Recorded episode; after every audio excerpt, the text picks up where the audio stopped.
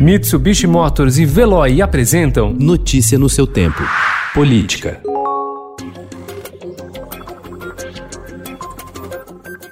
Dois anos após uma eleição marcada pela disseminação de fake news e em meio à pandemia do novo coronavírus, que deve levar a campanha para a internet, candidatos à Prefeitura de São Paulo preparam suas equipes jurídicas para vasculhar redes sociais em busca de postagens que possam gerar processos na justiça. Embora a previsão seja de uma relação melhor com as plataformas que se comprometeram a criar ferramentas para reportar notícias falsas e conteúdos ofensivos, a judicialização já teve início na pré-campanha. Parte das informações sobre o currículo acadêmico do candidato suspenso pelo Partido Novo à Prefeitura de São Paulo, Felipe Sabará, é falsa. O material do partido que apresentava o candidato dizia que ele era aluno do curso de pós-graduação Gerente de Cidades, da Fundação Armando Álvares Penteado, a FAAP, mas a instituição afirmou que ele nunca fez o curso. Agora, Sabará e o Novo se acusam mutuamente de divulgar informação inverídica.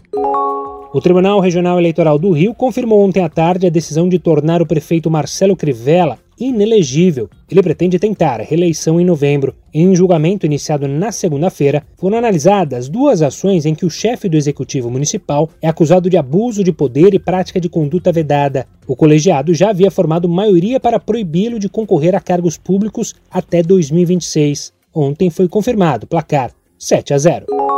Pressionado por partidos políticos, o ministro Ricardo Lewandowski, do Supremo Tribunal Federal, divulgou ontem as regras de como deve ser aplicada, já nas eleições desse ano, a reserva de recursos para candidatos negros. O ministro estabeleceu que, para calcular os recursos destinados a negros, cada partido deverá primeiramente separar candidaturas masculinas e femininas, independentemente da raça. A legislação impõe uma cota de 30% para as mulheres. Depois, cada legenda deverá calcular o percentual de candidatos candidatas negras em relação ao total das candidaturas femininas do partido, bem como o percentual de candidaturas de negros em relação ao total dos candidatos. A divisão dos recursos deverá obedecer à proporção de homens negros no universo de candidatos e à quantidade de mulheres negras no universo de candidaturas femininas da legenda. Cabe a cada candidato declarar a sua raça à Justiça Eleitoral.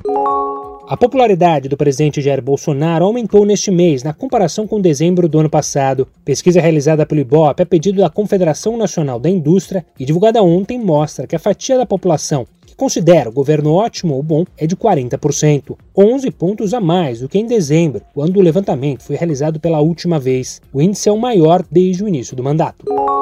O ministro do Supremo Tribunal Federal, Marco Aurélio Mello, divulgou ontem a íntegra do seu voto sobre como deve ser o depoimento do presidente Jair Bolsonaro no inquérito sobre suposta tentativa de interferência política do presidente na Polícia Federal. Marco Aurélio entende que Bolsonaro pode responder aos questionamentos por escrito.